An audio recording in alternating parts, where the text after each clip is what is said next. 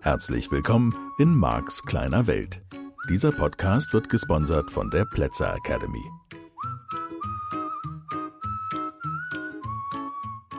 Ja, da bin ich wieder, der Marc von Marks kleine Welt. Ah, du bist genau an der richtigen Stelle. Wunderbar, wir machen weiter.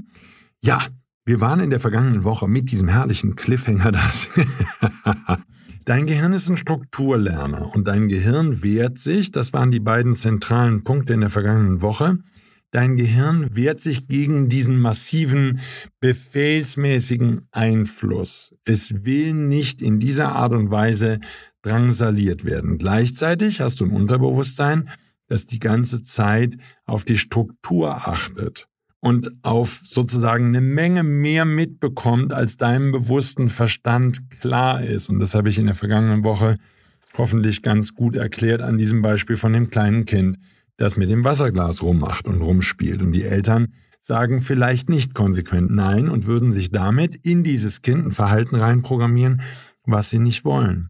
Anderes Beispiel habe ich hier auch schon gehabt, brauchen wir jetzt, glaube ich, nicht weiter auszuführen. Du brauchst den Kindern ein Nein. Kinder müssen ein Nein lernen. Kinder müssen in meinem Modell von Welt, magst du deine Welt, weißt du ja, müssen lernen, dass wenn Mama oder Papa an einer bestimmten Stelle ein Nein sagen, dann gilt dieses Nein und dann können sich die Zähne daran ausbeißen. So, wenn du Kinder erziehst, stell dir die Frage, gibt es ein Nein? Gibt es ein Nein, wo dein Kind nicht mehr nachfragt, nicht popelt, nicht probiert? Gibt es das?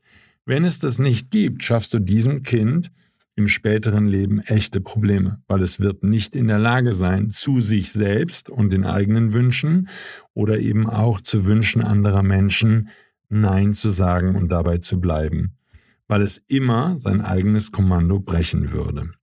Ich möchte noch ein anderes Beispiel geben, weil wir haben ja Zeit in diesem Podcast und das ist ja auf jeden Fall eine komfortable Situation, aus der man eine Menge lernen kann.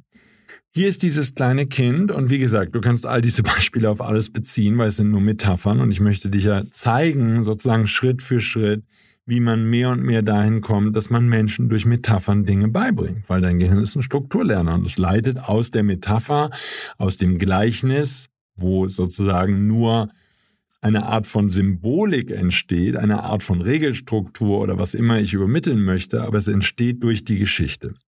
So, jetzt habe ich hier dieses kleine Kind und das kleine Kind erlebt zum ersten Mal negative Gefühle in extremer Art und Weise, vielleicht mit zwei, drei, vier Jahren, wie auch immer. Und es erlebt, dass, es ein, dass ihm Spielzeug weggenommen wird, dass andere Kinder es vielleicht wegstoßen, dass es irgend, aus irgendeinem Grund frustriert ist. Es bekommt irgendwas nicht hin. Und ähm, das kann alles Mögliche sein, was ein kleines Kind nicht hinbekommt. Aber es erlebt die negativen Gefühle wie Wut, Verärgerung, Enttäuschung, Verzweiflung, Rache, all das, was zum menschlichen Dasein auch dazugehört.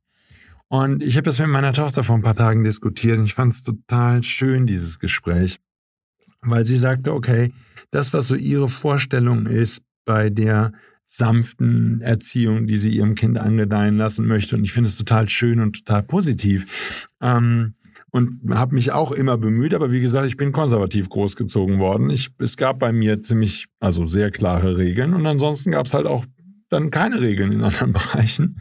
Und wie auch immer, aber es, äh, so, wir waren an dieser Stelle, dieses Kind empfindet extreme Emotionen. So, und dann gibt es zum Beispiel Kinder, die fangen dann an, andere Kinder zu schlagen oder zu treten oder zu beißen oder zu schubsen oder was auch immer das negative Verhalten ist. Und ich will das bei meinem Kind nicht.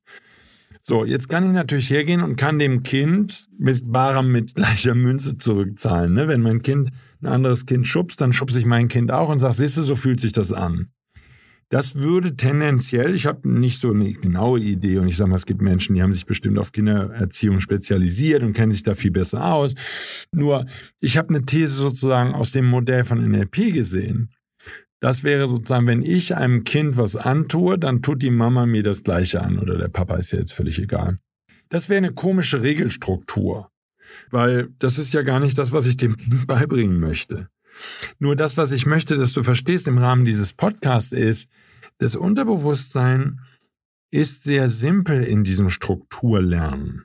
Das denkt nicht, wie soll ich das formulieren, sodass ich das kein falscher Eindruck ist, aber ich würde jetzt einfach mal so sagen, es denkt nicht komplex, Es gibt einen Unterschied zwischen dem bewussten Verstand und dem Unterbewusstsein und die haben unterschiedliche Aus Aufgaben. So, hier ist das Unterbewusstsein des Kindes und wir machen jetzt mal XXL. Ich glaube nicht, dass das im Alltag vorkommt, aber stell dir mal vor, ne, das Kind schubst ein anderes Kind, die Mutter steht auf, geht zu ihrem eigenen Kind bupp, und schubst auch in die Hecke. Wir würden es sogar hinkriegen in gleicher Art und Weise und würde einfach nur sagen, siehste, so fühlt sich's an. Und dann würde das Kind ein anderes Kind boxen und dann wird die Mutter wieder aufstehen und der Papa, ja, ja, ich bleibe jetzt mal dabei. Mutter steht auf und paff und ne, kriegt das Kind auch einen ab. Natürlich hätte ich vielleicht als Mama oder Papa eine klare Absicht. Ich würde sagen, siehst du, ich zeige dir mal, dass das nicht angenehm ist. Und das würde ich eventuell, hängt ein bisschen vom Alter des Kindes ab, vielleicht dem bewussten Verstand noch mitgeteilt bekommen, dem Unterbewusstsein nicht. Das Unterbewusstsein würde sowas lernen, zum Beispiel, und das kann man nie vorher wissen. Und ich glaube, wenn du den Podcast komplett gehört hast, dann ist dir klar, dass das eher ein Zufallsprodukt ist. Nur, ich sag mal, wenn du, wenn du sehr konsequent in dieser Struktur bleiben würdest, das Kind ist nett zu dir, du bist nett zu ihm, das Kind ist böse zu dir, du bist böse zu ihm, das Kind ist böse zu anderen Kindern, du bist böse zu ihm, irgend sowas in der Art, dann würde das Kind Struktur lernen. Und es würde sozusagen, ja, äh, ich habe jetzt ein anderes Beispiel gerade gehabt aus dem Teilnehmerkreis, super spannende Frage. Hier ist ein kleines Kind, ähm, ein paar Jahre alt, fünf, sechs oder irgend sowas. Und die Mutter zickt regelmäßig rum. Ist irgendwie eine blöde Zicke, kann ich auch nicht für. So, und sie hat das Kind schon so programmiert, dass wenn sie Liebesentzug macht als Mutter, kommt das Kind sofort angerannt und ist zehn Minuten bei der Mutter und betont die ganze Zeit, Mama, ich hab dich so lieb, Mama, ich hab dich so unendlich lieb, Mama, ich hab dich so lieb, Mama, bitte sei lieb zu mir, Mama, ich hab dich so unendlich lieb. Nur um diesen Liebesentzug zu vermeiden. Was für eine besteuerte Programmierung, ja? Sie hat sich natürlich nicht im Griff. Na gut, nichts Besonderes. Kann ja schon mal sein, dass man ein bisschen überfordert ist. Und sie scheint auch keinerlei Anstalten zu machen, von dem, was ich gehört habe, sich irgendwie ihre Launen wieder in den Griff zu kriegen. Und sie terrorisiert die ganze Familie, weil sie das in ihrer Ursprungsfamilie gelernt hat. Das ist jetzt nicht so komplex mit Liebesentzug. Nur, sie hat die Kinder dahin konditioniert, dass wenn sie auch nur einen Anflug, einen Ticken von Liebesentzug zeigt, dann sind die Kinder sofort lieb zu ihr, weil sie so viel Angst haben. Das heißt, sie regiert mit Angst und Schrecken. Schau dich in deinen Beziehungen um wie viele Menschen mit Liebesentzug reagieren und agieren und damit ihre Umwelt in Angst und Schrecken versetzen. Also halber Schritt zurück. Hier ist das kleine Kind und es lernt in der Struktur. So, was möchte ich denn dem Kind beibringen? So, andere Alternative, heute immer wieder gern genommen, ja, ausführliche Diskussionen mit dem kleinen Kind. Mein Süßer, du äh, sollst den nicht in die Hecke schubsen. Ne? Guck mal, du hast jetzt den Sören in die Hecke geschubst und das ist nicht schön. Ne? Und die Mama mag das nicht. Das würdest du ja auch nicht mögen. Ne? Würdest du denn in die Hecke geschubst werden wollen? Ja? So, pass auf, jetzt machen wir uns das mal, die Szene, schauen wir uns mal aus der Struktur an. Ähm, das ist sicherlich was, was man üben darf. Und mitten im Modell von NLP ist einer der Gründe, warum das Modell von NLP so wahnsinnig viel Spaß macht, weil diese Struktur so spannend ist. Lass uns, lass uns sozusagen so tun, als würden wir gar nicht inhaltlich mitbekommen. Also, pass auf, ich, ich zeige es dir einfach, wie, wie ich das machen würde. Die Szene, die ich beobachte und die das Unterbewusstsein von dem kleinen Kind beobachtet. Wir beißen ein anderes, also wir jetzt, ne, das Unterbewusstsein des Kindes und der bewusste Verstand und das ganze Kind, was da dran hängt, so, wir beißen jetzt ein Kind oder wir schubsen ein Kind oder wir boxen ein anderes Kind. Danach kommen Mama oder Papa und texten uns zu, dass das böse war und gemein und das, dass man das nicht tun darf. Okay, ich mache den Rahmen ein bisschen größer. Diesem Kind ist ein Spielzeug weggenommen worden. Danach oder es ist mit Sand beworfen worden. Es gab vielleicht irgendetwas, was es als Angriff, ich formuliere es jetzt mal ein bisschen übertrieben, als Angriff wahrnimmt, wahrgenommen hat. Und nächster Schritt, es empfindet starke, ich bleibe jetzt einfach mal bei einem Gefühl, Wut. So. Diese Wut muss jetzt irgendwo hin, scheinbar. Und die äußert sich, indem es das andere Kind boxt, ne? nämlich das böse Kind, das, Spielzeug weggenommen hat. Und jetzt kommt Struktur. Mama oder Papa reden länger mit ihm. Liebling, was war denn? Du hattest da, was ist denn da? Und jetzt sehen wir mal an, sozusagen, was würde das Kind noch wissen? Das Kind oder das Unterbewusstsein würde wissen, da war eine starke Wut in mir, aufgrund dessen, was passiert ist. So, wenn also jetzt eine Wut in mir ist und ich diese Wut mit einer bestimmten Handlung rauslasse, dann zeigen mir danach meine Eltern, wie man damit umgeht. Man tut nämlich nicht das andere Kind, ja, das würde eventuell die Programmierung schon noch hinkriegen mit ein paar Beispielen. Man würde nicht das andere Kind boxen, schlagen, treten, irgendwas, sondern man muss dann ganz viel diskutieren. Ich weiß, dass die Eltern das nicht böse meinen, okay? Die sind alles keine Vorwürfe. Ich will dir nur sagen, so lernt das Unterbewusstsein. Ich kann dir jetzt fast forward sagen, was damit 30 Jahre später ist. Das sind dann Menschen, die sitzen in meinem Seminar und wundern sich, dass sie so viel innere Dialoge haben. Soll ich den jetzt ansprechen? Soll ich den nicht ansprechen? Ich bin aber so wütend. Und wenn ich jetzt wütend bin, dann soll ich das mit ihm klären? Soll ich das nicht mit ihm klären? Dann frage ich mal meine beste Freundin, meinen besten Freund, was meinst du denn dazu? Können wir mal darüber reden? Und du würdest dir die Frage stellen, warum reden die so viel über ihre Gefühle und warum machen die so einen scheiß Gefühlsduselei? Und der Punkt wäre der, es ist in der Kindheit installiert worden, weil Mama oder Papa an der Stelle, wo das Kind wütend war, eine halbe Stunde auf es eingeredet haben, wie auf ein totes Pferd und haben mit ihm diskutiert, das ist aber nicht ich bin das andere Kind in die Huppe äh, geschubst. Jetzt sind wir natürlich genau das die, die lieben Eltern, die jetzt so denken, oh, Marc, was soll ich jetzt tun? Ich habe das alles falsch gemacht. Mein Kind ist ein wandelnder innerer Dialog. Oh mein Gott. Ja, weil das Gehirn wird generalisieren. Am Anfang wirst du als Mama oder Papa stundenlang auf das kleine arme Wesen einreden. Und es wird es dann, sobald es älter wird, selber tun. Es wird dann selbst innere Dialoge erzeugen und wird sich selbst in Frage stellen und sagen, habe ich das richtig gemacht? Habe ich das falsch gemacht? Oh mein Gott, ich habe mich da falsch verhalten, ich habe das Kind getreten. Du sollst jetzt keine Kinder treten, ne? Nicht ab heute auf dem Spielplatz gegen Kinder treten. Ist ja auch nicht schön. Nur, ich hoffe, dass du ein bisschen verstehst, worum es mir geht. Das Gehirn ist ein Strukturlerner. Das Unterbewusstsein lernt Struktur. Und das würde bedeuten, wenn ich heftige, das könnte die Verknüpfung sein. Die wird nicht bei allen Kindern gleich sein nur tendenziell, weil ich Eltern kenne, die eine Menge mit ihren Kindern diskutieren. Das Ergebnis wäre, wenn ich eine starke negative Emotion habe, dann muss ich möglichst lange mit irgendjemandem drüber reden oder mit mir selbst. Das wäre die Programmierung, die am Ende übrig bleibt. Sobald das Kind nicht mehr andere Kinder in die Hecke schubst.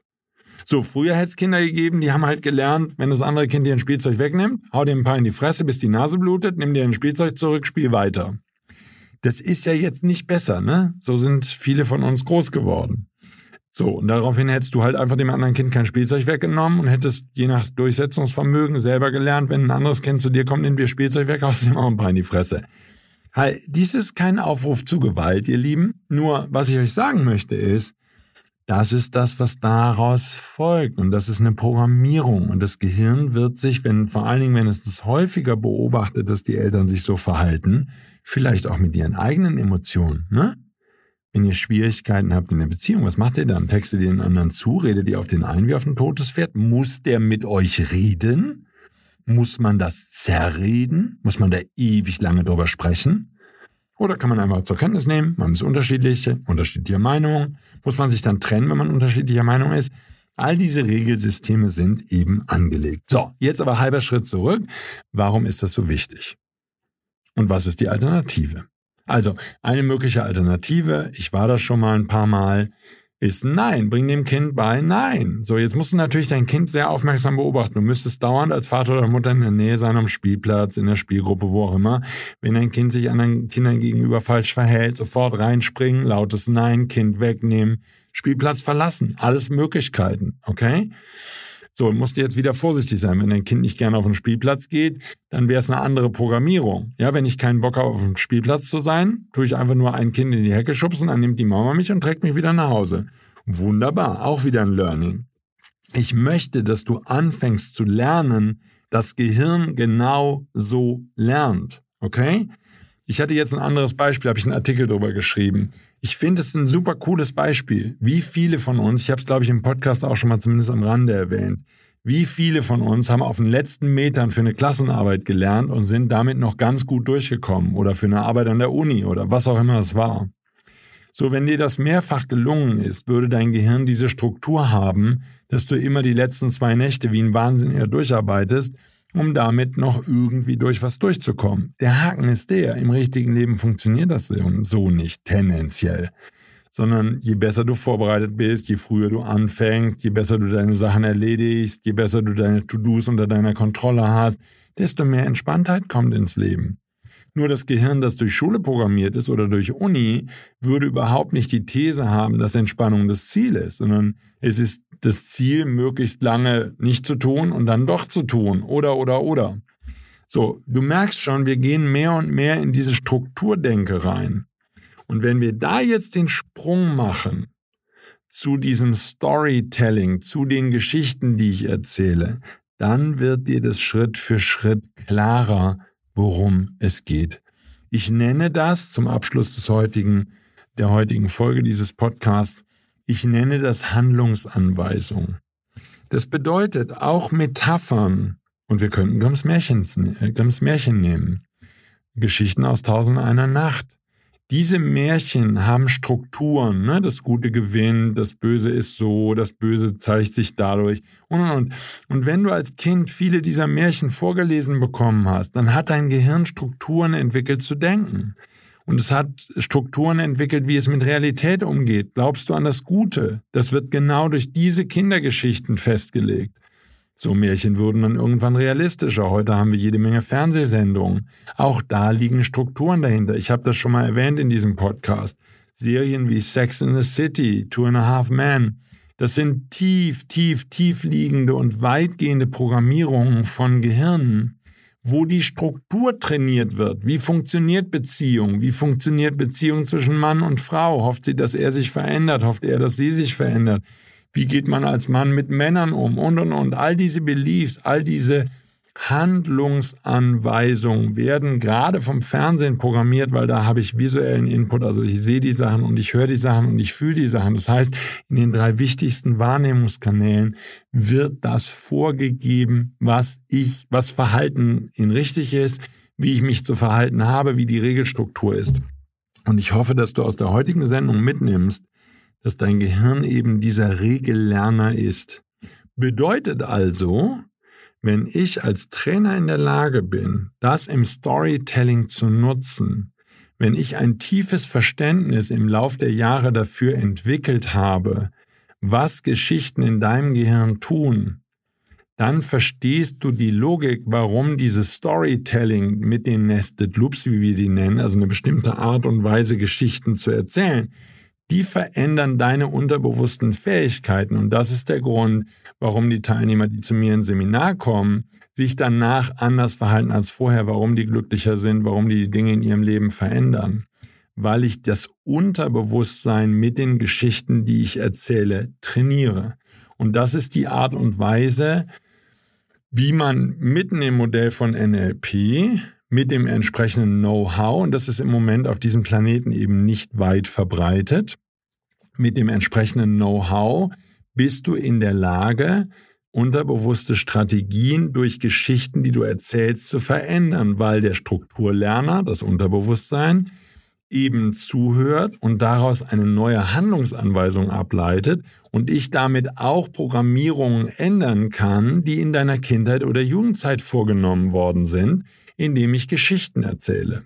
Und das erklärt dann nur zum Abschluss einmal kurz gesagt, warum ich auch den ganzen Tag über Schneewittchen und die sieben Zwerge reden könnte im Seminar oder über Autos oder Handtaschen oder Schuhe oder Kindererziehung oder sonst irgendwas. Es wären immer nur Metaphern. Nur anhand der Metaphern der Punkt ist, der Menschen, die schon bei mir im Seminar waren, werden dir sagen, du verlierst dich in diesen Geschichten und das ist positiv gemeint. Du hörst den Geschichten zu, und selbst in den fortgeschrittenen Seminaren, wenn die Teilnehmer natürlich diese Sachen schon angefangen haben zu kennen, das mache ich typischerweise im Master, dann versuchen die aus der Geschichte draußen zu bleiben und denken immer nach, was macht die Geschichte mit ihnen, was ist die Struktur, was ist die Handlungsanweisung, was macht er da, dann habe ich noch Anker, dann habe ich das noch und das noch und das noch. Sinnloses Unterfangen, spätestens die nächste Geschichte fängt dich wieder ein und du versinkst im Inhalt. Und das ist die Idee, weil du aus den Inhalten das lernen kannst, was dich in deinem Leben wirklich voranbringt. Das bedeutet jetzt, oh, die Folge wird zu lang, ich muss wieder kürzer werden, aber ich bin auf einem guten Weg, finde ich.